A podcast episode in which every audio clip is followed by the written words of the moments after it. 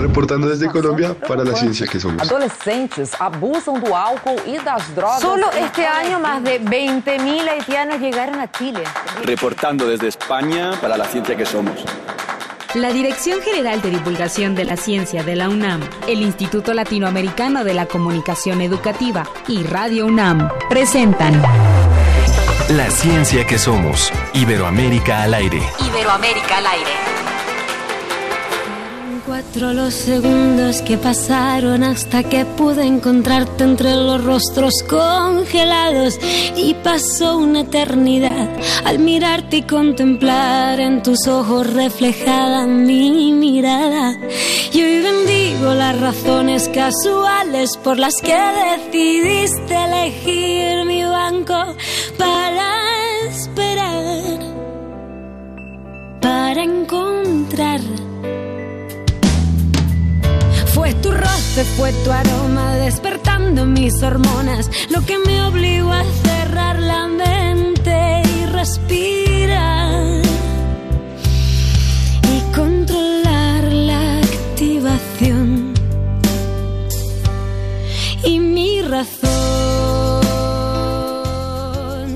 Buenos días, tengan ustedes un excelente viernes y me da muchísimo gusto saludar a todo el público que nos está sintonizando a través de las diferentes frecuencias que después de Radio UNAM eh, reciben este programa, transmiten este programa y participan con nosotros.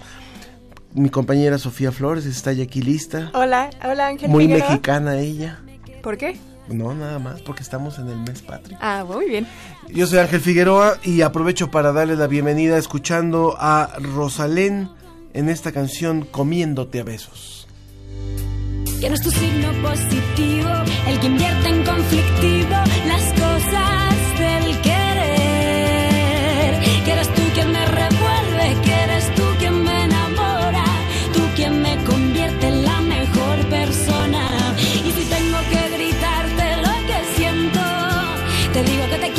suerte, con tu mierda, con pasado, con presente, con sin enfermedad. Y tú no ves que quiero seguir comiéndote a besos. Y tú que no ves que quiero seguir comiéndote a besos. El síndrome de Sjog- Sjogren, no puede ser, lo practiqué y lo dije mal. El síndrome de Sjogren, vamos a hablar de eso con nuestro colaborador José Pichel de la agencia DICIT desde España. También vamos a conversar con el doctor Horacio Reyes, quien nos va a hablar de los detalles del noveno Congreso Internacional de Lactancia Materna. La canción que estábamos escuchando, Comiéndote a Besos, habla de la relación entre dos personas, una de ellas con VIH. De eso vamos a estar hablando en nuestra en nuestro tema de Sobre la Mesa, sobre aquellas investigaciones y avances sobre el tema del VIH y el SIDA en Iberoamérica. ¿Y ustedes recuerdan esa fotografía del hoyo negro? Bueno, pues un investigador de la UNAM fue premiado y vamos a conversar con él sobre este tema. Los trastornos de ansiedad son el tema sobre el número de septiembre de la revista Como ves. Su, edi- su editora nos va a hablar sobre el contenido de la revista. Los invitamos como siempre a participar con nosotros, les recordamos nuestras vías de contacto. O sea, es muy importante que cuando ustedes tienen algo que opinar nos lo hagan saber, cuando tienen alguna duda, cuando quieren aportar también al tema que estamos tratando. Les recordamos nuestro teléfono en la cabina que es el 56 22 73 24 56 22 73 24 en el WhatsApp 55 43 63 90 95 55 43 63 90 95 y en las redes sociales en Facebook La Ciencia que Somos y en Twitter arroba Ciencia que Somos. Reporte desde España. Agencia Iberoamericana para la Difusión de la Ciencia. Visit.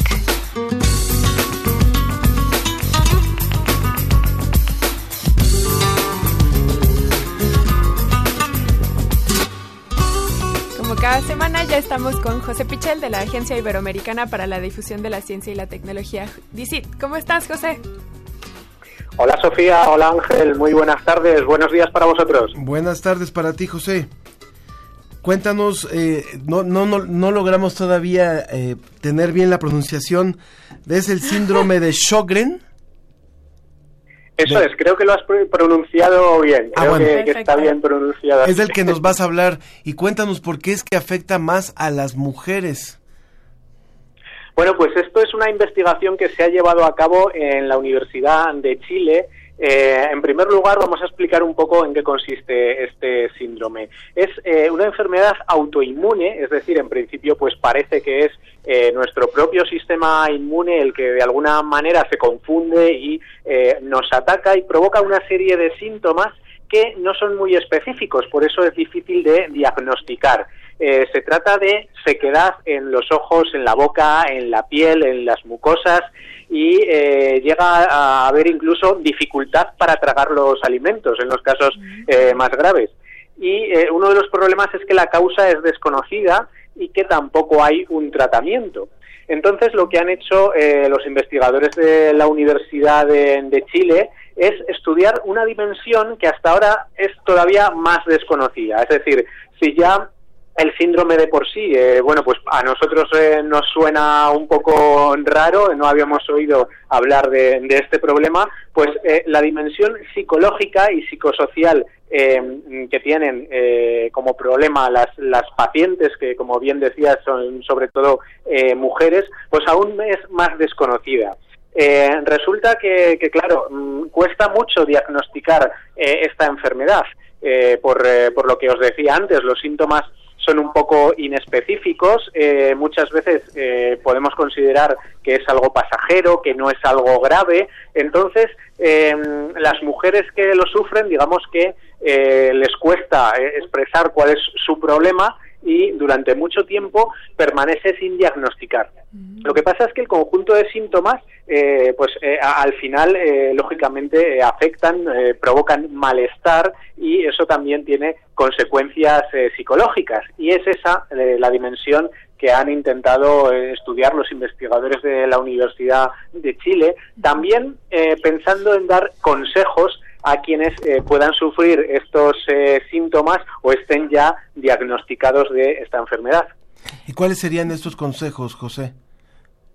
Bueno, eh, en primer lugar, eh, identificar, identificar esos eh, síntomas, acudir al médico y eh, ponerse en manos de eh, los especialistas, también eh, sugiriendo, bueno, pues que se puede tratar de esta de esta patología en concreto. Eh, un poco el tratamiento que hay, como os decía antes, no se trata de que, de que haya terapias que puedan curar esta enfermedad, sino que eh, se trata un poco de eh, paliar los síntomas. Es decir, como tenemos eh, sequedad en, los ojos, en la boca, en la piel, bueno, pues quizás se puede beber más agua, se puede aplicar algún tipo de, tratamiento tópico y demás, un poco que palíen un poco la situación pero también el hecho de que eh, las mujeres que eh, sufren estos síntomas lo comuniquen abiertamente. El, el hecho de que no sepan a veces eh, lo que les pasa impide también esa, esa comunicación, impide que lo manifiesten y eso eh, no hace más que agravar eh, su estado psicológico. Qué interesante investigación. A veces se nos olvida que las enfermedades también tienen su componente psicológico y, y eso puede hablar las, las situaciones, hablar de cómo nos sentimos, puede, como bien dices, arrojar mucha más luz en los diagnósticos y en las prevenciones y en los tratamientos. Buenísimo, José. Ahora, ¿qué te parece si nos vamos a hablar de dinosaurios y de las rocas? Sí, es un tema que además eh, os afecta muy de cerca ahí en México, porque como bien sabemos, el impacto del meteorito que hace 65 millones de años eh, provocó la extinción de los dinosaurios y de otra- otras muchas especies de las que eh, se habla menos, porque la gran especie, la dominante, eran los dinosaurios. Bueno, pues ese impacto tuvo lugar ahí en la península de Yucatán, entre la península y el Golfo de México, y esta semana hemos conocido eh, una investigación que nos aclara mucho más eh, lo que sucedió, ¿no? Una investigación interesantísima en la que han participado eh, científicos de, de muchísimos lugares, por supuesto de ahí de México, de Estados Unidos, también científicos eh, españoles, y que nos habla eh, sobre todo algo que nos puede parecer casi una curiosidad, pero que es algo más, que nos da mucha información sobre lo que pasó, ¿no? Se trata del el primer día de la extinción de los dinosaurios, es decir, lo que pasó inmediatamente eh, después de ese impacto de este tremendo impacto que provocó un cráter en la península de, de Yucatán, Sí. eh, un cráter enorme de 200 eh, kilómetros que hoy en día no se ve porque está enterrado en, en cientos de metros de, de sedimentos. Bueno, ¿qué ocurrió exactamente en esas primeras horas después del impacto? Pues hubo incendios forestales, se provocó un tsunami y sobre todo algo muy importante que lo cambió todo en la historia de nuestro planeta. Y es que eh, se evaporó una cantidad de azufre hacia la atmósfera impresionante, tanto que en, en fechas posteriores se bloqueó completamente eh, la luz del sol y eso fue lo que finalmente provocó la extinción de los dinosaurios y dio paso a un cambio climático que eh, acabó por transformar completamente nuestro planeta y acabó por hacer que eh, millones de años más tarde predominasen eh, los mamíferos y por lo tanto nuestra especie sobre, sobre el resto, ¿no? Sí. ¿Cómo han llegado a todas estas conclusiones los investigadores? Pues eh, se trata de una extracción de sedimentos en alta mar. Eh, hay investigadores, hay geólogos que eh, utilizan eh, esta técnica de extraer lo que se denomina un testigo, que es una especie de, de cilindro en el que eh, perforan eh, las profundidades del mar y a través de esos sedimentos extraen es como como si fuese una una aguja una jeringuilla gigante que logra tra- extraer un, un cilindro con esas muestras y lo que indican esas muestras eh, es importantísimo porque a veces en, en algunos lugares eh, bueno pues son millones de años de, de historia geológica. En este caso lo que ocurrió es que el impacto fue tan fuerte que, que en apenas eh, 24 horas eh, se depositaron decenas y decenas de metros de sedimento y además, eh, bueno, pues eh, tenemos ahí también los restos de, de la, de la inundación que se provocó por el tsunami y un montón, un montón de pistas eh, tremendas sobre lo que pasó ahí. Entonces, al recuperar ahora esas eh, rocas eh, que son el testigo de todo lo que lo que sucedió, vemos que efectivamente hay una ausencia eh, tremenda de azufre cuando en, en los alrededores en las rocas predominaba muchísimo este elemento, bueno, pues hay una tremenda ausencia porque se evaporó completamente fruto del impacto. Y eh, vemos eh, pistas muy claras de las huellas del tsunami y de eh, cómo en un primer momento se carbonizó todo y eh, después con, eh, con eh, ese, eh, esa ausencia de la luz del sol posterior, digamos que ocurrió todo lo contrario, que la temperatura bajó muchísimo y evidentemente muchos dinosaurios murieron eh, en esos instantes, en esos primeros instantes, lógicamente los que estaban más cerca de ese, de ese impacto, pero al final acabaron muriendo todos por, eh, por ese esa ausencia, ese gran eh, cambio climático que provocó esa ausencia eh, de la luz del sol. Eh, el impacto fue tan tremendo que los investigadores hablan de un equivalente que serían 10.000 millones de bombas atómicas como la de Hiroshima. Eso fue lo que lo que pasó en ese en ese impacto y eh, todo lo que sucedió en esas primeras horas que fueron decisivas para la historia de este planeta. Así que imagínate también a qué profundidad tendrán que buscar para poder llegar hasta hasta los sedimentos eh, o hasta las hasta la tierra original, digamos, previa a esta a este gran meteorito.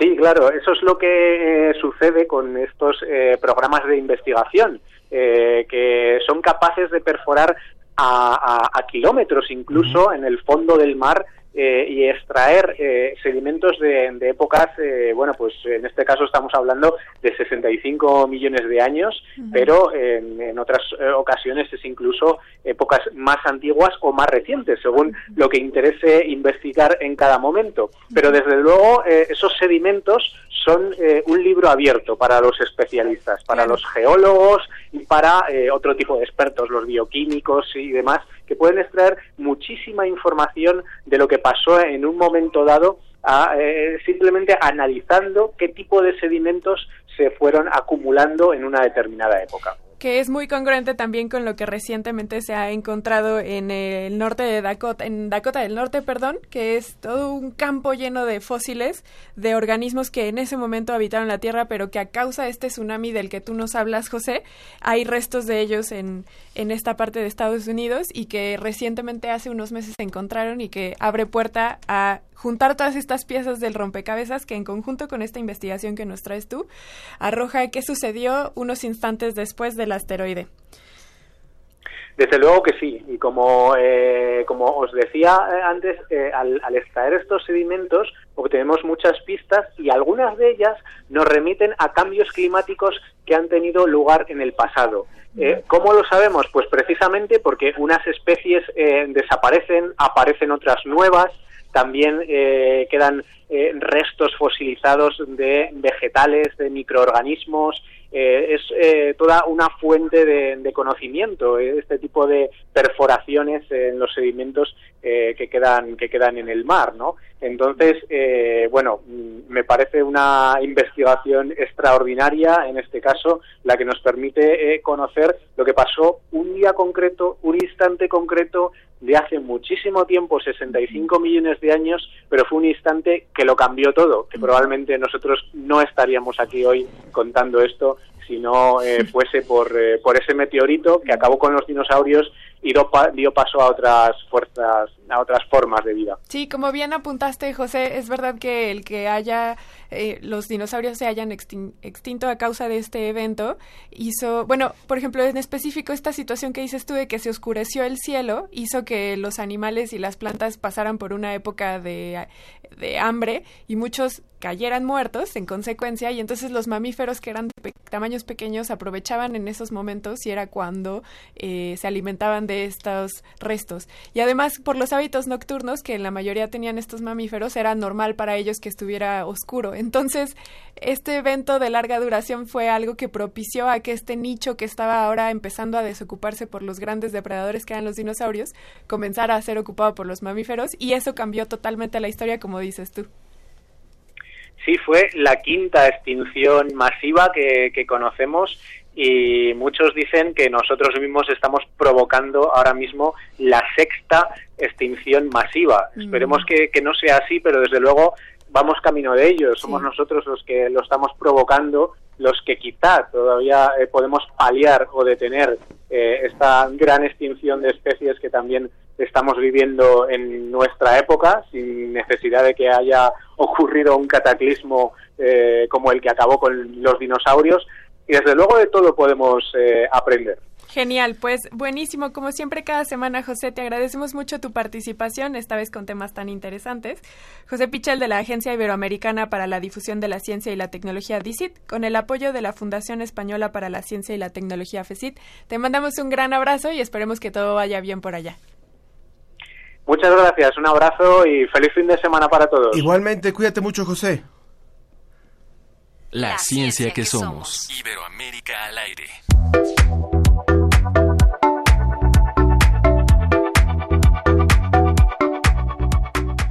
En los próximos días, eh, la ciudad de Puebla va a ser sede de un congreso muy importante, no solamente por, bueno, por el tema que toca, pero también por la conciencia que busca generar.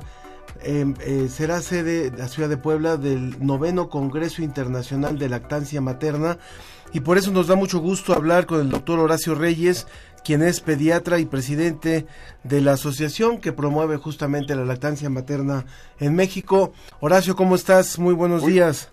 Hola Ángel, qué gusto saludarte. Muy bien, muchas gracias. Igual, eh, a todo el auditorio. Igualmente, Horacio.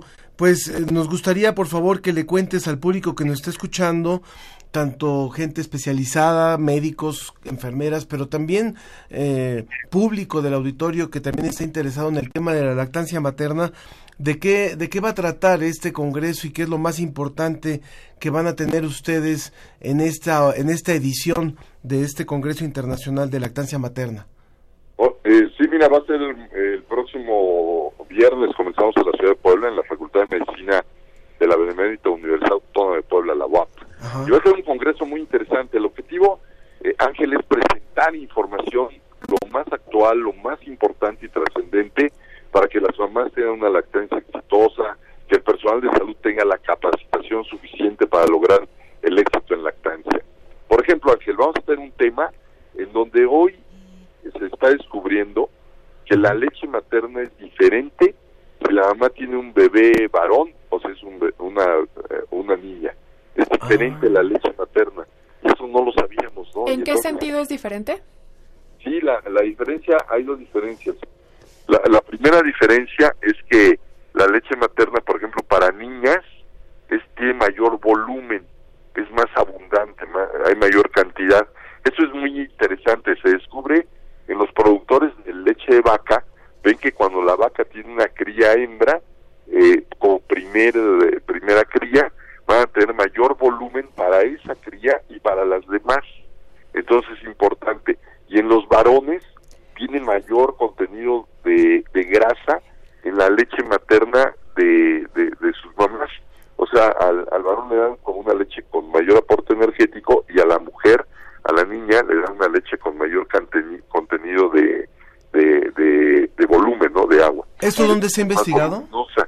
Y otra diferencia muy interesante es el nivel de, de hormonas de estrés, de cortisol, eh, eh, lo que hace y lo que se traduce que las niñas, por ejemplo, y esto lo vemos cuando tenemos bebés gemelos, las niñas respondan de una manera, haz de cuenta, la niña a los cuatro meses ya está levantando la cabeza, quiere voltearse, quiere sentarse, eh, quiere gatear a los ocho meses, y en cambio el varón, como que, dicen las mamás muy bien, son más bonachones, ¿no? Como que no les interesa el darse la vuelta, como dicen, ¿para qué, no? Si lo voy a hacer a su tiempo.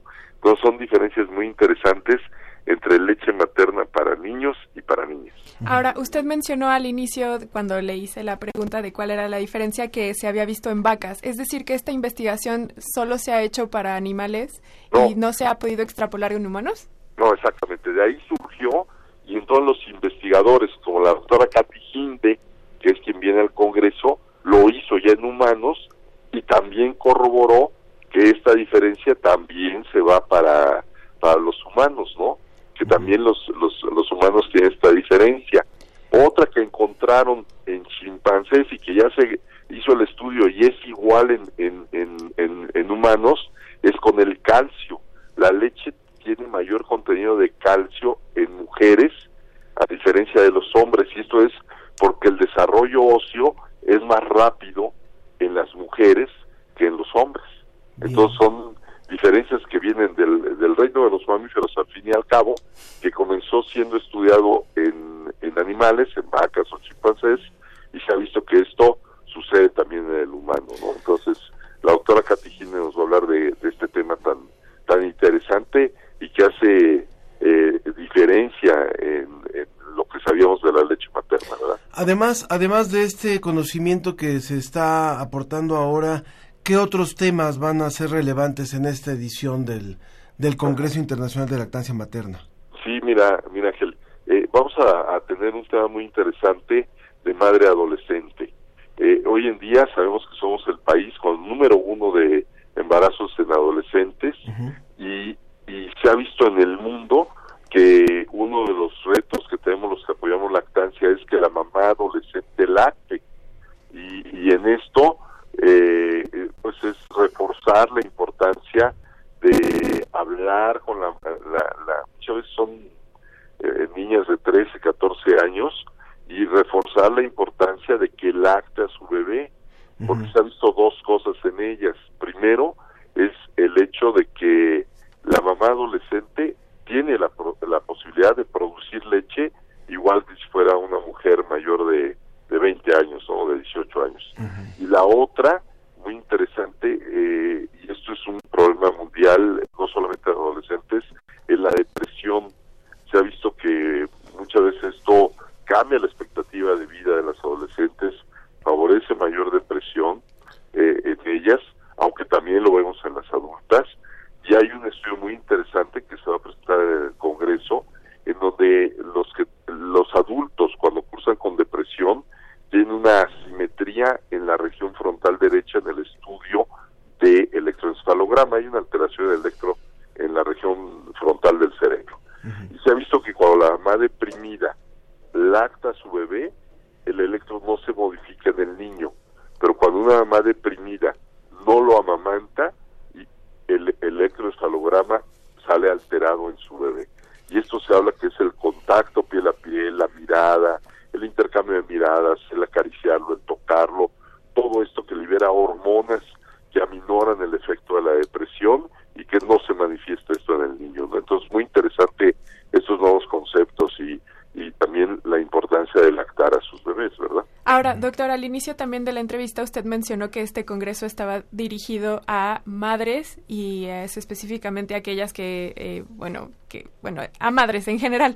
¿Esto significa que ellas tendrán acceso, que tendrán acceso abierto a estas personas? Perdón, este, creo que transmití mala idea.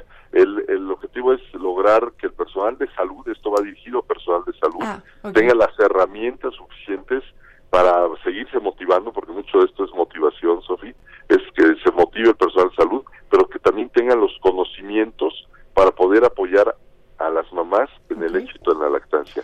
Eh, el, el Congreso va dirigido a médicos, eh, médicos generales, pediatras, ginecólogos, eh, enfermeras, que son muy importantes, trabajadores sociales, nutriólogas, psicólogas, todos los que somos parte del personal de salud en apoyo a la lactancia para mamás, ahí vamos a, para ellos está dirigido.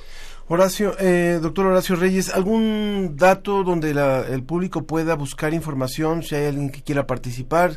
Eh, además de decirle al público que, que la próxima semana estaremos haciendo un enlace nuevamente desde este congreso que inicia el próximo viernes. Pero algún algún dato que nos pudieras Se transmitir. puede, puede entrar a nuestra página prolab.mx, ahí este ahí le- ahí viene toda la información del congreso, viene el programa, viene toda la información. También tenemos eh, So- Sofía de los eh, talleres que ahí sí pueden entrar mamás. De acuerdo. Eh, eh, en las tardes tenemos un taller, por ejemplo, eh, del mito a la realidad, ¿no? Que es algo, hay mil- miles de mitos, ¿no? Que para producir más leche atole de masa, pues no, en absoluto, ¿no? Para eh, es igual tomar agua que un litro de atole, pero sí fa- favorece, pues una, eh, es importante que tome líquido la mamá. Entonces, talleres abierto, es gratuito, pueden entrar las mamás eh, del, del mito a la realidad, pero también tenemos eh, talleres prácticos para personal de salud de cómo resolver el problema de una grieta, cómo hacer para una que mamá aumente su producción de leche, qué hay de la obesidad y la lactancia, en fin, es, Muy está bien. toda esta información el Congreso. Entonces, aprolam.mx, ahí está toda la información del Congreso. Ahí viene todo. Muchísimas gracias, Horacio, también hasta el, hasta el mito del agua de alfalfa y tanta cosa, pero bueno, pues te- la próxima semana estaremos enlazados contigo nuevamente. Ándale, con mucho gusto. Gracias por la entrevista, Sofía. Muchas gracias, el doctor Horacio Reyes, pediatra y presidente de la APROLAM, que es esta asociación eh, de promoción de la lactancia materna. Vamos a una pausa y continuamos. Seguimos en la ciencia que somos y vamos a hablar de SIDA en la mesa, sobre la mesa.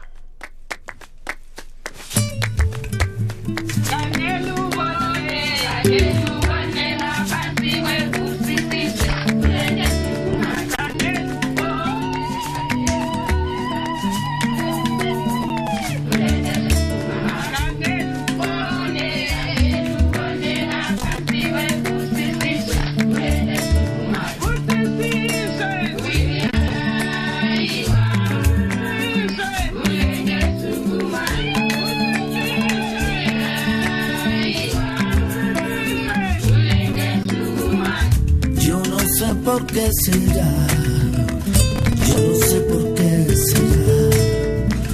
Me duele más que las mías, la pena de lo demás. Asómate y vas a ver, asómate y vas a ver, asómate y a ver. Porque si un cuadro sin marco, pegadito a la pared.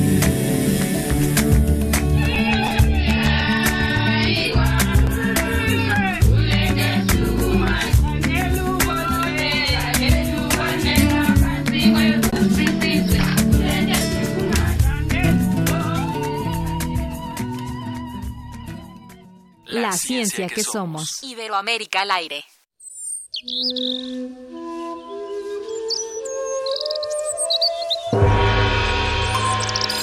El cuadrante es una parcela fértil. para todo tipo de sonidos. La cosecha depende del músico. Y el músico depende del escucha que fertiliza el campo. El ciclo del sonido. Cultivo de Hercios. Composta radiofónica para la nueva música. Lunes y jueves, 21 horas. Por resistencia modulada. 96.1 FM, Radio 1. Experiencia sonora. ¿A qué suena Voz Viva de México en la actualidad? La Cátedra Max Aub, la Fonoteca Nacional y Radio UNAM se unen para repensar el legado de un polifacético artista, escritor, activista y gestor cultural. Performance sonoro sobre viniles y cassettes de la colección Voz Viva de México. Un programa especial en el marco del ciclo Revisiones e intervenciones a los archivos de Max Aub en México. Escucha la intervención de cinco artistas a las voces de autores y autoras mexicanas que hoy forman parte de la historia sonora y literaria de nuestro país. Participan Leslie García, Samantha C., Daniel Morales, Concepción Huerta y Luis Clériga. Sábado 7 de septiembre, 5 de la tarde. 96.1 de FM, Radio UNAM, Experiencia Sonora. La luna, amada mía, deja caer sus tenues franjas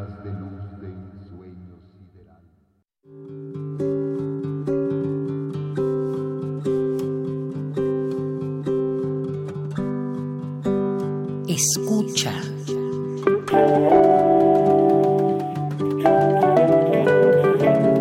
¿Puedes oír los colores? Observa.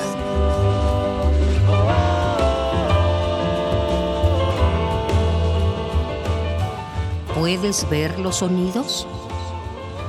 Intersecciones trae para ti el jazz de Dantor, quien presenta su nuevo material discográfico titulado Sinestesia, viernes 13 de septiembre a las 21 horas en la sala Julián Carrillo, donde la música converge. Entrada libre. Radio UNAM, Experiencia Sonora.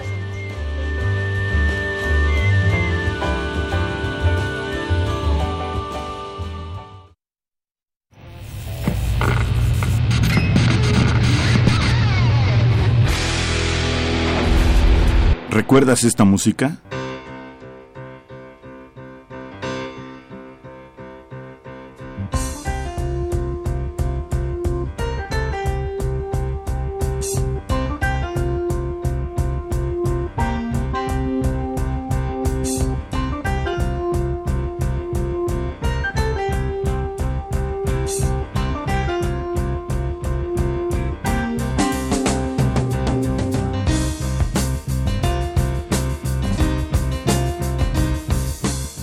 Breakthrough, Atomic Rooster, 1971. Recuerda y revive con nosotros cuando el rock dominaba el mundo.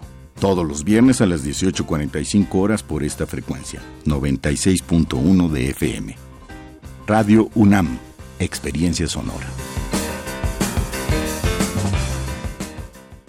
Regresamos a La ciencia que somos. Iberoamérica al aire. Sobre la mesa.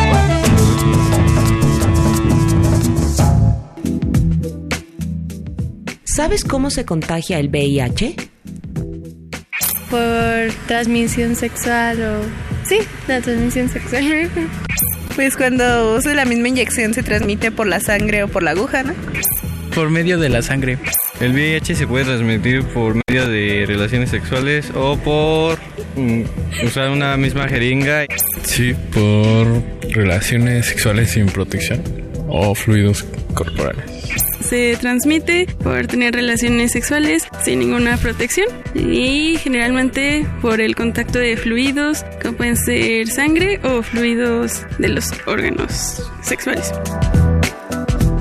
El virus de la inmunodeficiencia humana, causante del síndrome de inmunodeficiencia adquirida, SIDA, se incuba en el cuerpo humano destruyendo lentamente las células del sistema inmunitario, provocando en últimas consecuencias que la persona infectada pueda perder la vida a causa de una infección que normalmente el cuerpo humano podría combatir. El VIH puede transmitirse por las relaciones sexuales sin protección, tanto vaginales, anales u orales con una persona infectada, a través de la sangre o en individuos que comparten agujas y jeringas contaminadas. Hola, soy Eric Guisado, tengo 23 años y convivo con el VIH desde que tengo 17. puedes tener el virus durante años y sin saberlo. Yo no tuve ninguna manifestación clínica, ninguna sintomatología, entonces pues es muy importante que aquellas personas pues que tienen una vida sexual pues más o menos frecuente o pues que se haga las pruebas pues cada tres meses. El virus puede tardar en incubarse pues eh, esos tres meses. En la región iberoamericana, el panorama de este padecimiento se hace cada vez más sombrío. Con un aumento de casos del 7% en relación al 2018, según el último informe del Programa Conjunto de las Naciones Unidas sobre el VIH-Sida, los datos señalan que cerca de 100.000 personas contraen el virus cada año en el continente americano. Bajo este panorama, Brasil y Chile son los países que albergan más de la mitad de los casos registrados.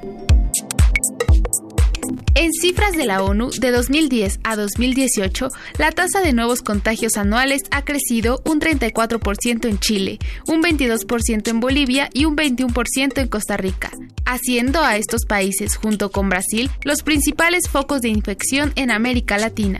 Estos datos notablemente negativos se contraponen con los obtenidos en países como El Salvador, que ha logrado durante los últimos ocho años una reducción de casi la mitad de nuevos casos. Colombia, Ecuador y Paraguay han seguido el mismo camino al mostrar reducciones.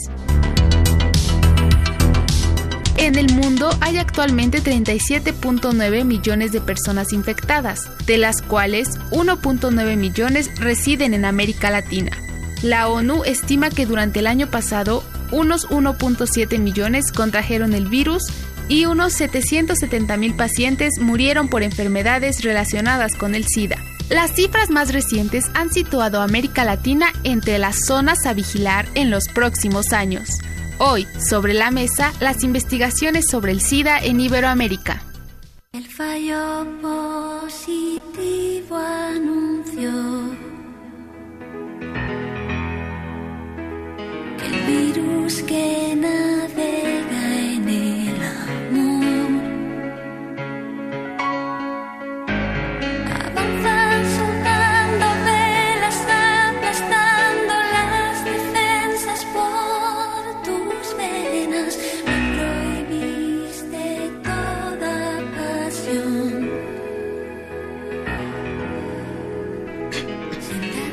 Estamos listos, eh, estamos ya sobre la mesa y antes de presentar a nuestros invitados, quiero repetirle a usted eh, nuestras vías de contacto para que puedan participar con nosotros. 56 22 73 24 es nuestro número aquí en cabina. 56 22 73 24 también en el WhatsApp 55 43 63 90 95 55 43 63 90 95 Y en redes sociales, en Facebook, La Ciencia que Somos, Twitter, arroba Ciencia que Somos. Como lo mencionamos al inicio del programa, vamos a hablar sobre el VIH en América Latina, VIH y SIDA en América Latina. Y para eso tenemos a nuestros invitados del día de hoy. Está con nosotros la maestra Gloria Cariaga Pérez, directora del área del, y del Programa Especial de Sexualidad, Salud y VIH de la Comisión Nacional de los Derechos Humanos. Muchas gracias por estar aquí. Gracias, muchas gracias por la invitación. También está con nosotros el doctor Roberto Vázquez Campuzano, académico de la Facultad de Medicina de la UNAM. Gracias también. Buenos días, muchas gracias. Y también vía telefónica está con nosotros Javier Martínez Picado, investigador del Instituto Catalán de Investigación y Estudios Avanzados en Iris Caixa, actualmente líder del programa de investigación centrado en, atender, en entender la progresión del VIH en personas recientemente infectadas. Gracias por estar con nosotros, Javier. Hola, ¿qué tal? Buenos días. Encantado. Gracias, buenas tardes para ti. Escuchábamos al inicio de la cápsula las cifras de VIH, bueno, de personas infectadas y de personas que viven con VIH o con SIDA. Pero también oíamos el testimonio de los chicos diciendo que la, la forma de infectarse es a través de contacto sexual o a través con, del uso de jeringas. Pero también hay uno que probablemente no mencionaron, que es el paso, por ejemplo, de la madre al hijo cuando la madre está infectada. ¿Qué otras formas de contagio hay en el VIH? Bueno, en el VIH básicamente se han descrito tres, que es la vía sexual, la vía sanguínea y la vía vertical de una mujer embarazada a su hijo. Sin embargo, existen algunas prácticas que representan cierto riesgo para, poder adquirir la enfermedad. Entre ellas están los tatuajes, están los piercing, que mucha gente no reconoce el piercing como una actividad de riesgo, particularmente cuando se realizan en sitios en los que no se utiliza material estéril. Básicamente esas serían las, las vías de transmisión. Cuando estábamos preparando este programa, eh, yo pensaba mucho en, mi compañera Sofía, que es muy, es muy joven, y no le tocó este boom, ese que, eso que vivimos hace treinta y tantos años, que fue realmente un, un, elemento que cambió en gran medida en ese momento la, las, el tipo de relacionarse, el tipo de cuidarse, o por lo menos eh, despertó muchísimo interés puesto que se consideraba que todo paciente que se llegaba a infectar iba a morirse, que no se encontraban las, las soluciones adecuadas, generó mucho temor y tal pareciera que ese, ese gran boom que se tuvo hace 37 años, 38 años, después se fue reduciendo. Las campañas, toda esta cuestión de prevención, se fue reduciendo cuando se empezó a ver, tal pareciera, que ahora hay mm, mejores soluciones para quien puede estar diagnosticado y no todo paciente es, estrictamente muere. Yo quisiera preguntarles a nuestros invitados, también aprovechar que tenemos la presencia de, nuestro compañero eh, que está en el Instituto Catalán, ¿cómo, cómo ven este, este fenómeno al paso de estos 38 años más o menos de que se dio este gran boom y ahora no todo, casi no se habla de SIDA? ¿Quién contesta, Javier? Sí, yo, mira, yo creo que has hecho un apunte muy interesante y lo principal que quería decir es que el, la infección por VIH, que es el agente que causa el SIDA, es una enfermedad que podemos tratar. Y eso ha sido un avance tremendo de la medicina moderna, que eh, desde que tuvimos los diagnósticos, los primeros casos en el año 1981, a que se determinó que el agente de esos casos era el virus, el VIH, pasaron solo dos años. Y luego rápidamente empezaron a implementarse tratamientos, de forma que hoy en día la infección por VIH es una enfermedad que se puede tratar y la limitación que tenemos es que no se puede curar. Hoy en día se ha convertido en aquellas personas diagnosticadas y en tratamiento en una enfermedad crónica en la que deben tomar eh, medicamentos eh, durante toda la vida para mantener el virus eh, controlado en su replicación. Y por tanto, el, el futuro de las estrategias está en ver cómo podemos conseguir estrategias no solo de tratar, sino de curar esa infección. Justo habla usted, eh, Javier, de las estrategias y quería más o menos apuntar de eso con Gloria. Ustedes al estar dentro de una organización que se encarga de velar por los derechos de las personas, ¿cómo compaginan la producción científica, la evidencia científica que va surgiendo con la protección de los derechos y también no solamente en el sentido de cómo se nos eh, debe respetar entre individuos, sino también cómo las organizaciones, las instituciones médicas deben respetar a las personas, sobre todo aquellas que están infectadas. Sí, bueno, yo creo que, que el fenómeno del VIH nos plantea distintos desafíos, ¿no? Por una parte es si el, cómo nosotros garantizamos el derecho a la salud o sea, precisamente como estaba señalando, pues es eh, la universalidad de la atención eh, de quienes viven con VIH ha sido uno de los desafíos más importantes que los sistemas de salud han pretendido abarcar. Sin embargo, pues como ya se señalaba en la cápsula, saber que soy, que vivo con VIH, me parece que ya es el primer problema porque las personas no tienen ningún síntoma, no tienen realmente una forma de saber que pueden transmitir el VIH y, esto pues precisamente la recomendación que se hacía de que tendríamos que estar valorándonos si tenemos una vida sexual activa tendríamos que estar evaluando nuestra situación periódicamente para garantizar que no vayamos a estarla transmitiendo y a, y a, y a, seguir, a continuar con la, con la protección ¿no? y me parece además que el hecho de que no haya ha habido una discusión suficiente alrededor de la sexualidad, sobre todo en un país como el nuestro, ¿no? En donde pareciera que una vez que nos enfocamos a la atención, nos hemos desvinculado prácticamente en su totalidad de la prevención. Porque sí ha habido algunos intentos, comentábamos, de parte del gobierno para realizar algunas campañas de prevención, pero hay un ataque permanente para mantener a la sexualidad silenciada, oculta, y que eso ha dificultado de manera importante. Lo que vemos hoy día es que las personas con VIH empiezan a aparecer a edades también mucho más tempranas, puesto que la vida sexual también está apareciendo más temprano en nuestra población y entonces cómo garantizamos ese derecho a la salud si no tenemos los mecanismos para que las personas tengan cuenten con la información a partir de una educación sexual mucho más integral, más amplia, garantizada en todas las escuelas, pero también el que el que las personas tomen conciencia de su responsabilidad con respecto a este proceso, ¿no? Entonces, a mí me parece que, que, tenemos que ver la garantía de derechos en términos de la interacción entre las personas, pero también en cuanto a, la institución, a las instituciones, no solamente las instituciones de salud, que ya tienen su propia tarea de garantizar eh, la atención, ¿no? Pero la, las otras instituciones que tienen que ver con la juventud, tienen que ver con eh, la educación, ¿no? Que, que también tienen un papel importante en esta prevención sobre todo del VIH, porque además justo estábamos comentando, si México, si en México tenemos más de 200 mil personas registradas que viven con VIH y no todas están en atención, no todas tienen los mismos accesos, entonces ahí tenemos un problema del derecho a la salud claramente diferenciado por la zona en que viven, por, por los servicios a los que pueden eh, hacer uso. Hay muchos factores que, que participan en esto. ¿no? Ya que hablábamos de este proceso histórico también y de, de cómo se ha como normalizado de alguna manera eh, el tema, yo les preguntaría qué es lo más importante que sabemos ahora gracias a la investigación científica sobre todo en los últimos años, ¿qué no sabíamos hace 37, 38 años? Bueno, se ha... Doctor Roberto. Sí, muchas gracias.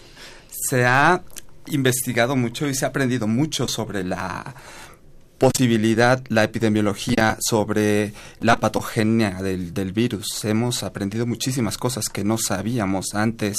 Ahora podemos prevenir, conocemos su ciclo de replicación completo y existen medicamentos que nos han permitido bloquear desde la fusión, desde la entrada, hasta la maduración de la partícula viral. Entonces, se han aprendido muchísimas, muchísimas cosas.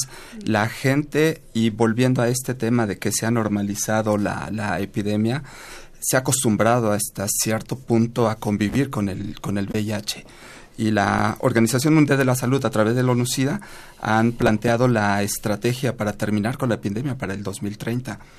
Entonces tenemos un reto bien, bien importante para poder avanzar en ese sentido. En ese sentido, Javier, tú específicamente lideras un programa de investigación que busca conocer cómo se desarrolla el, bueno, la infección en personas que recientemente han adquirido el virus. Tú también podrías ahondar en esta pregunta que hizo Ángel y en específico desde tu trinchera, ¿cómo es que ustedes han encontrado ciertas evidencias de eventos, fenómenos, etcétera?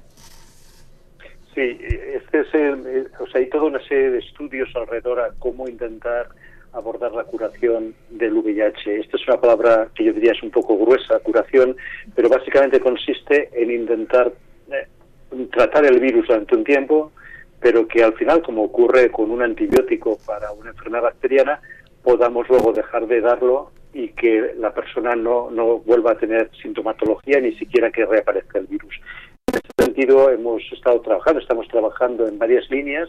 Una de ellas es cómo administrar los tratamientos de los que disponemos actualmente para conseguir reducir al máximo el reservorio viral. Seguimos teniendo un problema de persistencia del virus a pesar de los tratamientos, pero estamos aprendiendo de que, sobre todo, cuanto antes se administren los tratamientos antirretrovirales después del momento de la infección, que no es lo mismo que el momento del diagnóstico, recordemos que hemos comentado que una persona puede eh, estar infectada por el virus, por el VIH sin saberlo durante mucho tiempo. Entonces, cuanto antes se trate una persona después de la infección, el, beneficio inmunológico de ese tratamiento va a ser mucho mayor. Hay un segundo área que sería el intentar, eh, una vez que estamos tratando con terapia antirretroviral a las personas infectadas, utilizar técnicas para mm, despertar el virus de estos reservorios latentes y para eso hay tratamientos específicos que están utilizando todos ellos todavía en fase muy experimental y ninguno con resultados definitivos.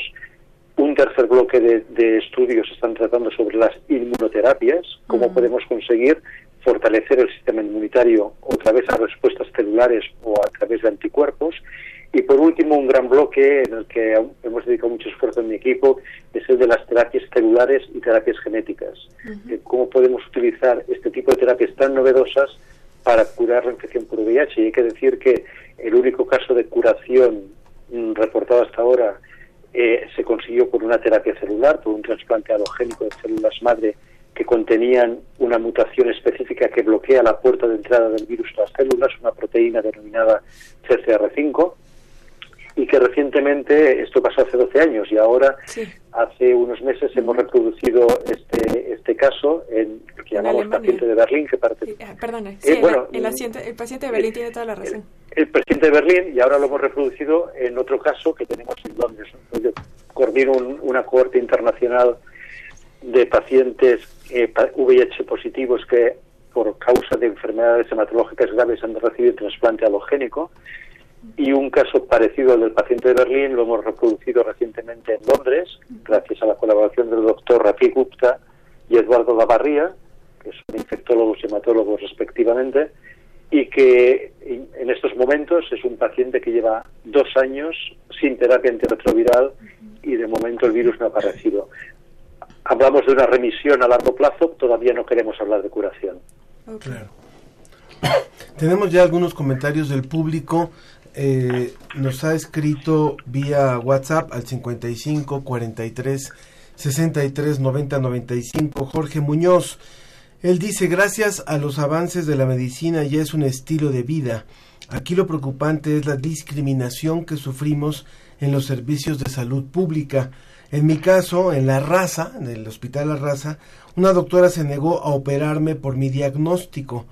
A pesar de que mi médico tratante emitió un reporte médico en donde soy indetectable, se escondía y no quiso operarme. La doctora es Rosa María Guerrero, de cirugía plástica y reconstructiva.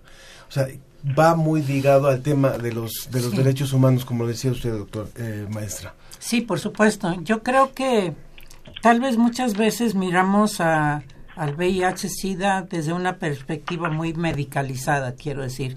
Ah, Yo realmente me maravillo de todo lo que se ha invertido y toda la investigación que se ha realizado para llegar a donde estamos hoy día con respecto a los medicamentos. Si, si pasamos del cóctel de no sé cuántas pastillas que se tenían que tomar a la situación actual, yo creo que hemos avanzado muchísimo en ese sentido.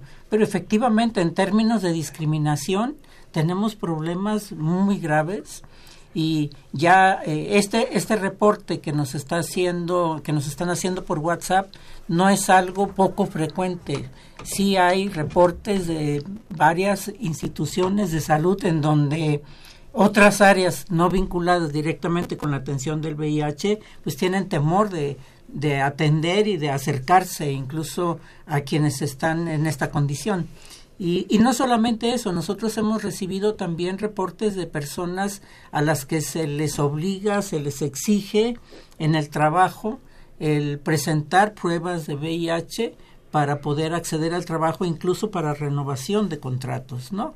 Y no sucede solamente en las áreas laborales, sino también en el sistema educativo, muchas veces con las criaturas que, que enfrentan esta situación, pues hay muy poco conocimiento sobre precisamente esta precisión con respecto a cuáles son las vías de transmisión y que la gente no tenga miedo de convivir entre los niños, las niñas, ¿no? Y, y creo que, que hay ciertas condiciones pro- probablemente efectivamente de riesgos en las que los fluidos pueden aparecer y hay al- alguna posibilidad de, de fluidos, pero que podemos tomar las medidas suficientes para que la gente pueda convivir sin ninguna dificultad. Pero sí, esto que decíamos, hace falta mayor conocimiento social. Hay mucho conocimiento médico, pero hace mucho más una ha- hace, hace falta mucho más desarrollar una perspectiva social de qué pasa con, con la interacción social alrededor de eh, quienes viven con VIH, las instituciones y en general dentro de nuestra sociedad. Doctor Roberto, en el caso de la enseñanza a los médicos, o sea, me llama la atención que sea una médica quien se resista a tratar a un paciente porque este es el VIH, pero las enfermedades en general, pues hay muchas y todas pueden ser potencialmente contagiosas y ¿qué se les enseña a los médicos en el caso de la UNAM con respecto al VIH? Ok, en el caso de la UNAM les damos muchas herramientas para que ellos puedan trabajar de manera segura. Existe algo que se llama bioprotección, equipo de seguridad personal, bioseguridad en general, y tratamos de inculcarles un trabajo seguro siempre, no solamente con VIH, sino con todas las enfermedades infecciosas que ellos se van a encontrar en el camino laboral.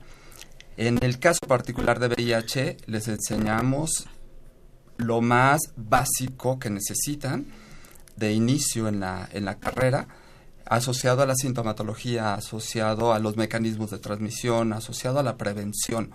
Y tratamos de concientizarlos para que ellos tengan esa mentalidad crítica y que sepan que una persona con VIH no les va a transmitir la infección solamente por contacto casual. Les recuerdo que estamos conversando con el doctor Roberto Vázquez Campuzano de la Facultad de Medicina de la UNAM, la maestra Gloria Careaga Pérez, directora de área y del Programa Especial de Sexualidad, Salud y VIH de la Comisión Nacional de Derechos Humanos, y con Javier Martínez Picado, investigador del Instituto Catalán de Investigación y Estudios Avanzados en Irsi Caixa, allá en, Barcelona, creo, ¿verdad, este, Javier? Y eh, nos, eh, nos volvió a llamar este paciente y quiere participar con nosotros. Jorge Muñoz, eh, y está enlazado vía telefónica. Jorge, muchas gracias por este testimonio. Buenas, buenos días. Creo que lo más, lo más importante también, ya después de que comentamos lo que nos habías escrito, también sería, eh, justo estamos hablando y Sofía le preguntaba al doctor Roberto cómo, cómo estaban preparando a los, a los médicos y a los, a los nuevos médicos. ¿Cuál, después de tu experiencia de vivir este tipo de discriminación, ¿cuál sería lo, lo que aportarías para poder sensibilizar a las generaciones de médicos en padecimientos como este? Mire, aquí yo siento que lo más importante es la apertura que tengan los médicos. Se supone que cuando estudian medicina saben a qué se enfrentan y no es justo que traten, nos traten así. Creo que estamos en la casa de jabonero y que no cae resbala. Yo estoy en esta situación, puede ser un familiar de ellos y creo que no les gustaría que los trataran así. Aquí lo que me sorprende es que esta doctora tenga este, residentes a su cargo y los, los les esté, esté enseñando esta manera de discriminar a las personas creo que aquí es sensibilizar a la doctora para que tenga esa apertura y a todos los médicos en general porque pues es es algo sorprendente que a pesar de que tenía un reporte donde soy indetectable y que no se podía contagiar, la doctora se negó a operarme. Durante un año me estuvo a place y a place y a place y ya cuando me dirigí con el, el, el encargado de cirugía plástica me dijo que el instituto no contaba con los procedimientos necesarios para poderme atender a mí es algo sorprendente que un, un instituto tan grande como es el IMSS la raza tenga tenga este tipo de respuestas. Claro. ¿Algo más que quieras comentar, Jorge, para terminar? yo siento que aquí es importante sensibilizarlos porque muchas veces esto nos hace que optemos por otras medidas, otras salidas. Yo supe a dónde dirigirme, pero hay gente que no lo sabe y se queda con la, la, manera de que le hicieron tratar mal y con ese pesar de que no te no eres digno de recibir una atención médica diciendo que es importante eso. Te agradezco muchísimo. Sí, gracias. No, muchas gracias a ti. ¿Querías decir algo más? No. Bueno, Jorge, Jorge Muñoz que nos ha dado su testimonio. ¿Algún comentario sobre esto? Pues mira, mira, yo creo, como yo decía, efectivamente nosotros en la comisión eh, tenemos, eh, recibimos varias quejas de, de, este tipo de atención, ¿no? Lo que nosotros y ahora últimamente, sobre todo a partir del desabasto que se dio en, en este inicio del año, pues sí hemos sí se ha incrementado de manera sustantiva el que las personas estén acudiendo a la Comisión Nacional y sobre todo nos llama la atención que hay un foco principal eh, de quejas en el Instituto Mexicano del Seguro Social, en el ISTE, en donde pareciera que ha habido más dificultades para que la gente tenga garantizado su, su derecho a la salud. Y creo que que ahí pues nosotros les, les pediríamos a las personas que enfrentan eh, esta condición pues que se dirijan a la Comisión Nacional de Derechos Humanos ya sea por teléfono al 55 53 77 3500 o que nos envíen un correo al programa VIH arroba cndh.org.mx. ¿Podemos repetir el teléfono, por favor? Si el teléfono es el 55 53 77 3500 o el correo que es programa VIH arroba cndh.org.mx. Muy bien. Javier, Frank ah, sí, Javier, aprovechando que tú también trabajas con pacientes, eh, mi pregunta es, a veces, por ejemplo, en el caso, yo, tú ya nos mencionabas al caso de este paciente en Europa que fue tratado primero en Alemania, luego en Inglaterra.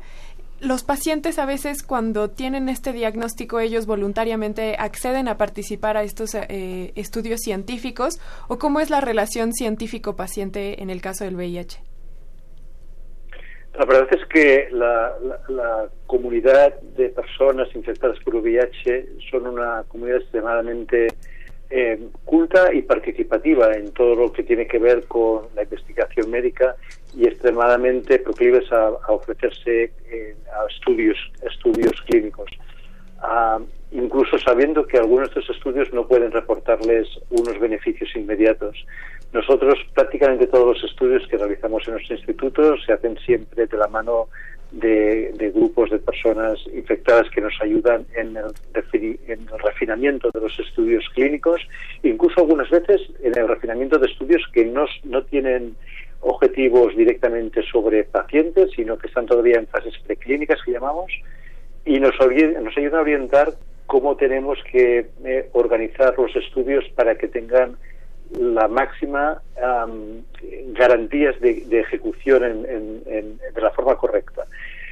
Esto lo hacemos de forma rutinaria, se hace en nuestro centro, pero se hace también en los diferentes proyectos europeos que tenemos y creemos que es una forma de aproximar la ciencia a la comunidad, a las personas que viven infectadas con VIH o a las personas que viven en, la comunidad de eh, advocates que decimos que personas con VIH. Entonces creo que es muy importante que sigamos manteniendo esa interacción entre ciencia y comunidad. Claro, por supuesto.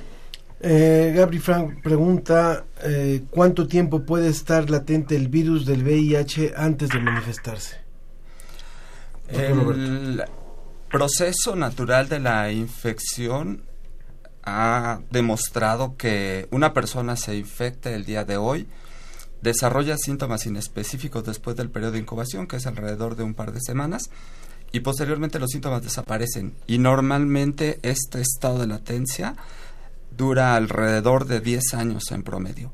Entonces, después de 10 años empiezan a manifestar algunas infecciones oportunistas y es entonces cuando se pueden diagnosticar que va mucho de la mano con lo que decía Javier sobre la investigación que hacen con pacientes recién infectados, que a, mí esa era una duda que me surgió, Javier, cuando mencionas de los pacientes que recientemente se han infectado, que es más fácil eh, tener eh, em, tratamientos que puedan ser efectivos, pero ¿cómo es que los pacientes pueden acercarse si en realidad no hay síntomas? Sí, es muy buena pregunta esta y yo quizá matizaría lo siguiente, es que cada vez es más fácil para muchos servicios médicos eh, ser conscientes de que algunas sintomatologías pueden tener su origen en el VIH. Esto ha ido mejorando. Yo en los últimos 20 años he visto como era muy poco frecuente, por ejemplo, pedir una prueba de, de VIH en un servicio de urgencias cuando alguna persona llegaba con sintomatología que de hecho ya estaba descrita como una sintomatología, mm, lo que llamamos gripe similar a la gripe, gripe-like, mm. y nunca se pedía una prueba de VIH, en cambio ahora se hace. Entonces, por, una, por, una parte, este avance en, la, en el diagnóstico sabemos que ahora es muy importante, eh, porque cuanto menos tiempo esté una persona infectada sin conocerlo, más fácil es que transmita la enfermedad. eh, toda la comunidad médica se ha hecho mucho más responsable en este sentido y las pruebas de VIH se hacen antes, de forma que ahora la mayor parte de los pacientes que recibimos con nuevos diagnósticos en nuestro hospital sabemos que son pacientes con infección temprana. Pero además también hemos implementado servicios ah, especiales de- también de la mano de la comunidad ah, que vive con VIH para poder optimizar estos, estos diagnósticos tempranos. Sobre todo en Barcelona, el grupo con diferencia que eh, más casos reportados de infección anual tienen son los hombres que tienen sexo con hombres. Ah, se han creado centros de seguimiento de, este colectivo, donde personas que no están infectadas pueden hacerse de forma rutinaria en lugares muy accesibles en el centro de la ciudad, cada tres meses un seguimiento. Por tanto, sabemos cuando una persona que eh, se, se lo convierte y, y se infecta, cuándo ha sido la última vez que tenemos un test negativo. Con lo cual, cada vez estamos eh, consiguiendo aglutinar más pacientes con infección temprana en los estudios clínicos que desarrollamos. Claro. ¿Cuál sería, para cerrar ya nuestra conversación, eh, los retos que tiene América Latina y, e Iberoamérica más bien en, en- en el tema del SIDA, desde la óptica de ustedes, Roberto? Bueno, los, los retos es obviamente eliminar el estigma y la discriminación, eso es algo obvio, pero también que podamos detectar, como bien comentaban, los a las personas de manera más temprana y las estrategias que están implementándose o las estrategias que están implementándose actualmente en nuestro país es la detección oportuna, que el paciente se realice su carga viral y su conteo de linfocitos de manera rápida y que pueda salir, si es posible, el mismo día ya con tratamiento. Ese es uno de los retos más, más importantes. Muchas gracias, muchas gracias por el Al participado. gracias. ¿Más algún comentario final? Pues sí, para, para mí yo agregaría que uno de los desafíos que todavía hay es que se desarrollen más medicamentos tomando en cuenta la condición de género, que no tocamos hoy, que me parece que hay que ver cómo afecta a las mujeres y eso especialmente a las personas trans les ti- tiene una carga muy importante para realmente garantizar que el tratamiento sea efectivo pero como ya había yo mencionado, pues ampliar el conocimiento alrededor de la sexualidad y realmente necesitamos que en México tengamos una educación sexual mucho más eficiente, mucho más extensa, que no sea solamente en un en un grado escolar, sino que haya un conocimiento más claro alrededor de, del ejercicio de la sexualidad. Creo también que sería, yo insistiría en, en fortalecer los procesos de prevención, porque no solamente es que no aunque se naturalice el vivir eh, con la epidemia, me parece por un lado que tiene costos económicos y sociales muy muy fuertes para el país y que realmente podríamos evitar este el que la gente llegara a contraer el VIH y sobre todo bueno pues que generemos una cultura de derechos en donde la gente cada vez más denuncie las condiciones de estigma, discriminación que puede sufrir en cualquier área del sistema eh, del sistema de salud o del sistema educativo. Muchas gracias por su Sí, comentario. Le vamos a poner en contacto también con, con Jorge Muñoz, que dice que, que sí recurrió a la comisión, pero que creyeron la versión de la doctora. Bueno, también es importante que, que entre en contacto con usted. Por favor, Javier. Yo, yo dejadme simplemente añadir una cosita que es, creo que abundo en el tema de la prevención, me parece que es muy importante, pero hemos de recordar que tenemos otra prioridad que tiene que ver con la prevención y es la posibilidad de generar una vacuna profiláctica, una vacuna preventiva. No la tenemos todavía, 25 años después, y conseguirla sería realmente fantástico para el curso de infección. El segundo punto es que actualmente se está tratando un 60% de las personas infectadas por VIH, pero realmente tendríamos que conseguir tratar muchísimas más personas para que la transmisión disminuyese. Y por último, que aquellas personas que ya están infectadas tengan acceso a posibilidades eh, médicas y estrategias médicas de curación. Pues muchas gracias, muchas gracias a los tres. Doctor Roberto Vázquez Campuzano, académico de la Facultad de Medicina de la UNAM. Maestra Gloria Cariaga del- de, la, de la Comisión Nacional de Derechos Humanos.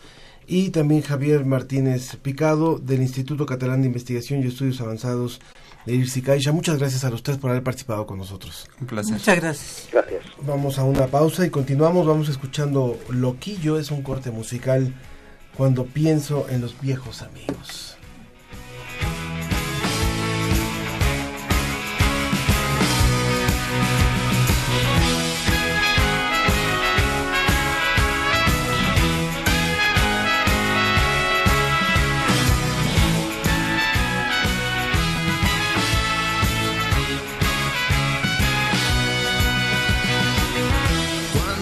En los viejos amigos que se han ido de mi vida pactando con terribles mujeres que alimentan su miedo y los cubren de hijos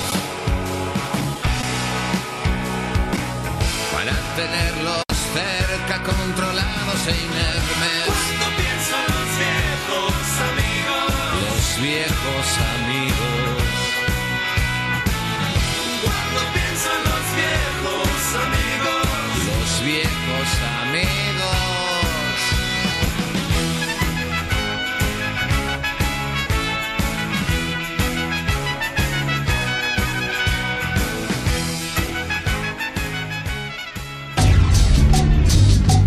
Entrevista.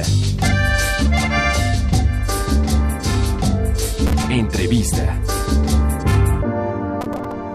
Estamos de regreso en La Ciencia que Somos para hablar del agujero negro. Este evento que nos cautivó a todos al en la primer, el primer semestre de este año con el anuncio de la primera imagen del agujero negro, pero esta vez vamos a hablar más bien del premio que recibieron, reci- fueron nombrados, galardonados con el Breakthrough Prize 2020, lo voy a decir en español. Este es un premio, eh, es súper importante y para eso tenemos a- con nosotros al profesor Laurent Loinard.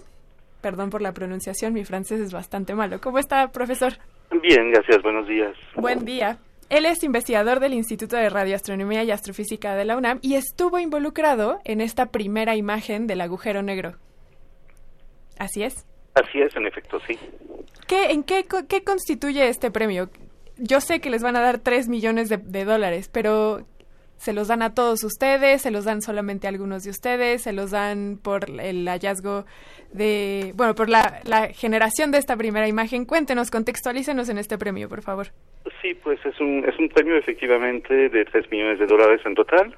Eh, se va a otorgar a toda la colaboración, así que son eh, más o menos 350 investigadores que confirmaron los artículos que se publicaron en abril y se va a dividir el premio en igual partes para todos los que estaban aquí. ¿Qué, qué representa para un investigador este reconocimiento y cuál es el, el aliciente, el paso que sigue? Pues mire, es, es realmente una cosa muy importante a nivel internacional. Digamos, eh, eh, se le refiere a menudo como el, el, eh, Oscar de la ciencia a este premio y es a un nivel comparable, digamos, con, por ejemplo, el premio Nobel. Es, es un premio del mismo tipo, pero a diferencia justamente del Nobel, este sí se puede otorgar a grupos grandes. El premio Nobel, en cambio, nada más se otorga a un máximo de tres personas cada año este el Breakthrough Prize eh, se puede dar como se ha hecho en este caso a toda una, un grupo de trabajo, a toda una colaboración. Así es. También este premio se les da a otras áreas del conocimiento científico.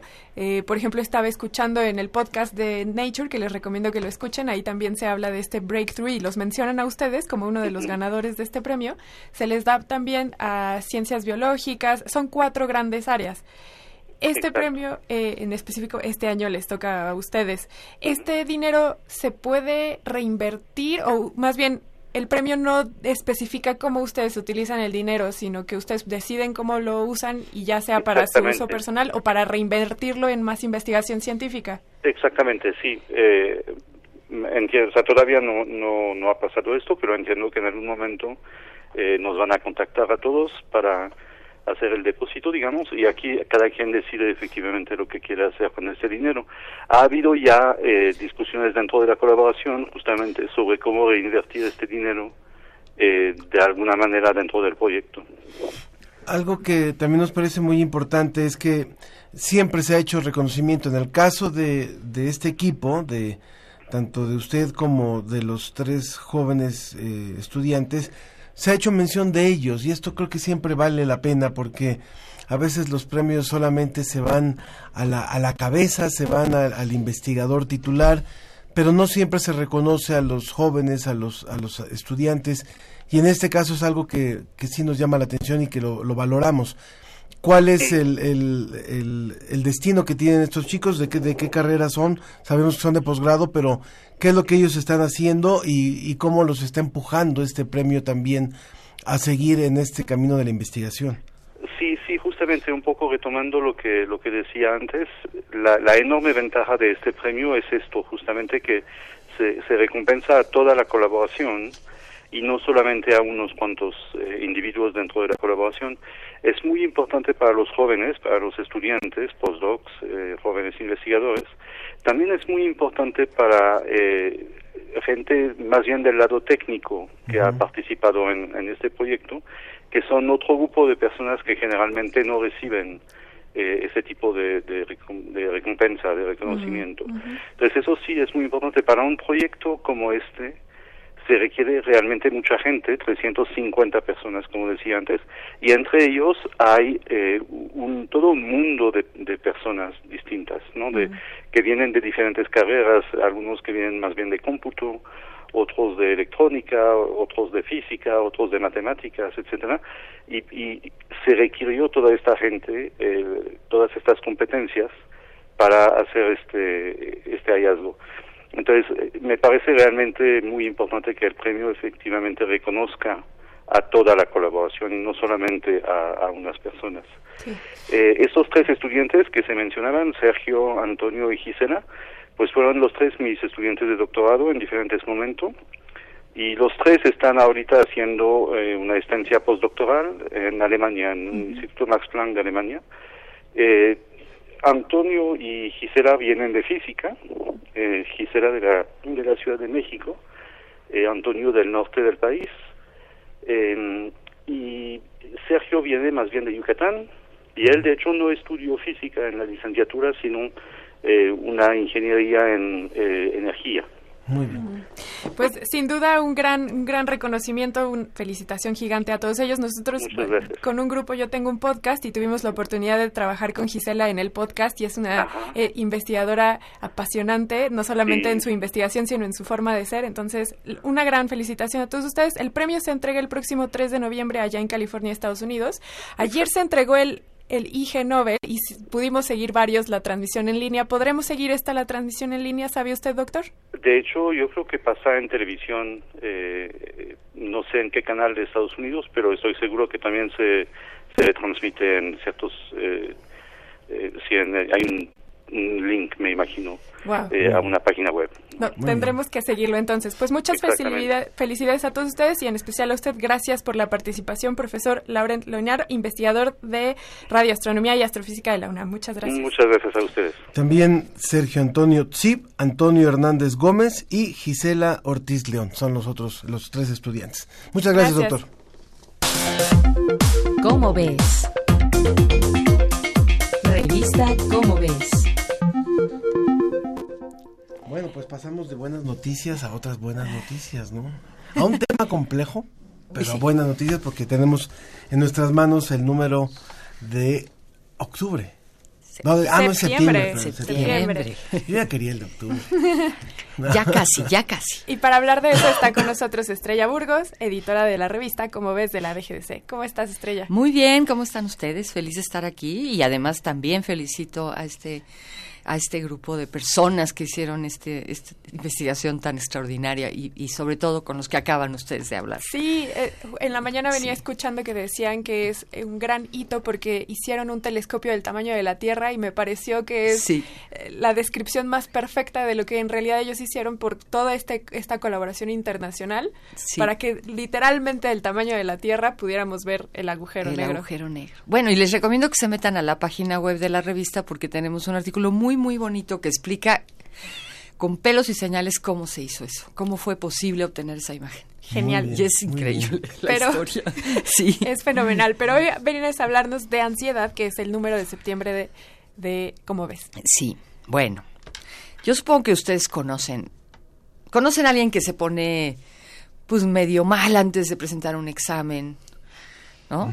Incluso que acabas este, con problemas estomacales serios. Eh, conocen a alguien que cuesta mucho sacarlo de su casa o sacarla de su casa porque te dice que no puede, porque te dice que te da 20 mil pretextos. Eh, esos son solamente dos ejemplos de muchos que hay de lo que puede ser un trastorno de ansiedad que requiere atención. Y la, la verdad es que tiene una prevalencia muy alta en, en el mundo, un poquito menos que la depresión, que son como 350 millones de personas en el mundo. La ansiedad son como 260, una cosa así. A veces van juntas, tampoco es raro. En México tenemos más o menos 4 millones de personas que tienen algún trastorno de ansiedad. Y, y, la, y la cuestión aquí es que no tienen por qué sufrir así, porque es uno de los trastornos más comunes y más tratables que hay. Entonces, hay maneras de, de hacer frente a estos trastornos que de verdad te pueden hacer pedazos la vida. Claro. O sea, si, si te pones así cuando presentas un examen, aunque seas el mejor estudiante, pues probablemente vas a reprobar ese examen. si no puedes enfrentarte a la gente, pues pierdes toda clase de oportunidades, hasta de, de tener una relación amorosa, por ejemplo, ¿no? Eh, aquí hay muchos casos, están por supuesto los ataques de pánico, que también son, son parte de los trastornos de ansiedad que son terribles, horrorosos y que, y que la gente le puede pasar y, y, no tener la menor idea de qué está ocurriendo, ¿no?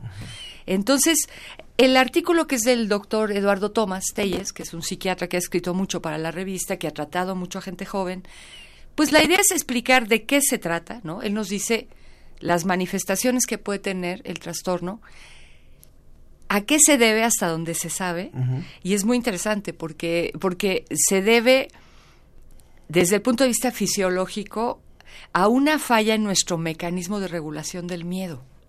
Cómo uh -huh. nuestra fisiología regula el miedo. Uh -huh. el, sin el miedo no viviríamos. Claro, ¿no? claro. O sea, porque nos moriríamos en cualquier momento, ¿no? Sí. El miedo es el que nos hace o atacar, o huir, o cuidarnos. Pero en el caso de la ansiedad está mal ese, ese sistema que lo uh -huh. regula, que son varias estructuras cerebrales involucradas. Y desde luego relacionadas con las respuestas físicas uh -huh. que se presentan cuando tenemos miedo. ¿no? Entonces, es un desajuste ahí. Entonces, la amenaza se ve mucho mayor de lo que es. Uh -huh. Y la gente no puede evitarlo. Entonces, pues la idea es decirles, saben que si sienten algunas de las cosas que se describen aquí, desde luego el artículo no es ningún diagnóstico, ni uh -huh. mucho menos. Habla sobre los tratamientos también. Habla sobre los tratamientos y habla sobre la sintomatología. Entonces, si se sienten así, pues sería bueno que consultaran a un especialista. Claro. Y que sepan que eso le pasa a muchas personas y sobre todo que sepan que eso se puede tratar y se puede controlar muy bien y se puede curar. Buenísimo. También quisiera aprovechar, bueno, que hablan también de energías renovables, turismo especial, son hablan de muchos temas que son muy novedosos y muy de actualidad y te quisiera preguntar si van a tener algún número de Humboldt porque mañana 14 de septiembre cumple 250 años de haber nacido. Fíjate que no, porque ya sacamos un artículo de Humboldt muy bonito. ¿En dónde lo podemos encontrar? Es, bueno, en la revista. Está, en... hay que meterse a la página web. La verdad, yo, es que fue hace bastante que lo claro. sacamos, fue okay, hace mucho. Okay, okay. Me parece que es de Gloria Valek el artículo. No estoy sí. segurísima, pero no creo que es de Gloria Valek porque es una apasionada de Humboldt y ella es, tiene una maestra en historia. Entonces, pues sí, ya, ya salió. Eh, ¿Lo podemos buscar en la página de internet? En la página de internet, pero probablemente no se, no fue de portada. Okay. Entonces tendrían que venir aquí a nuestras oficinas. Ah, buenísimo, pues que vengan. Y si no, en el Publimetro de hoy hay una nota también de la sobre Humboldt. Sobre que, Humboldt. Que se, que se está publicando. ¿Algo más que, que quieras mencionar de este número de septiembre, Estrella? Bueno, eh, sí, el, el artículo que no hemos mencionado, el de Alacranes, un aliado ah, claro. para la salud. Es, bueno, esta fue una nota que fue muy, muy comentada ¿no? y todos los medios la cubrieron, de un trabajo del Instituto de Biotecnología de la UNAM con otras universidades.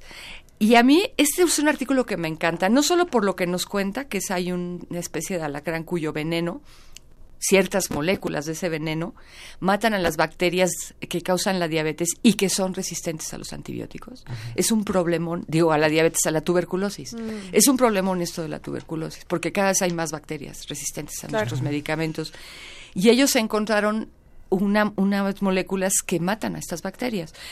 Ahora, todavía no está. ¿No? Y se ha probado en el laboratorio in vitro, digamos, y con ratitas.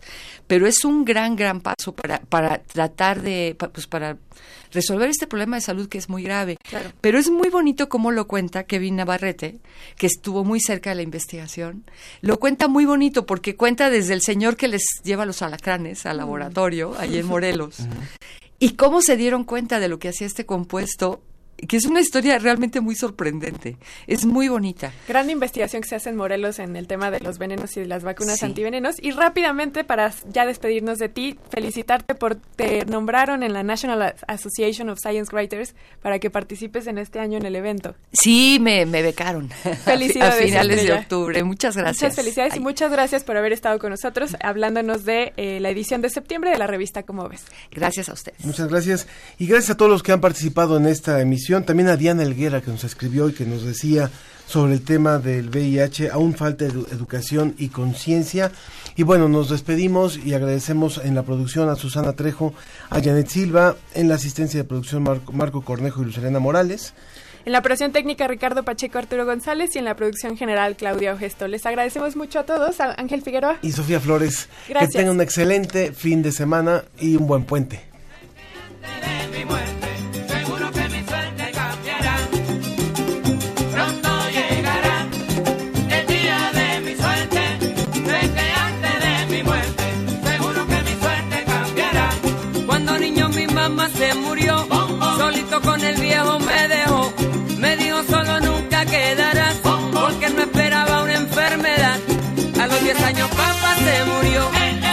Mamá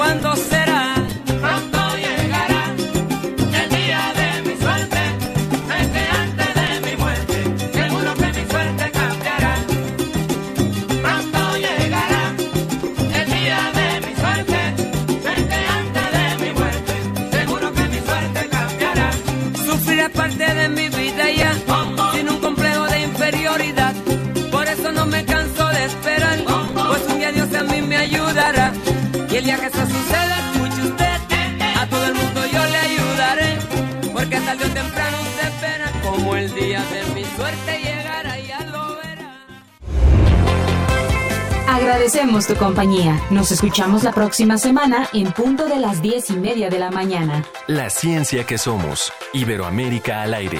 Una producción de la Dirección General de Divulgación de la Ciencia de la UNAM, el Instituto Latinoamericano de la Comunicación Educativa y Radio UNAM.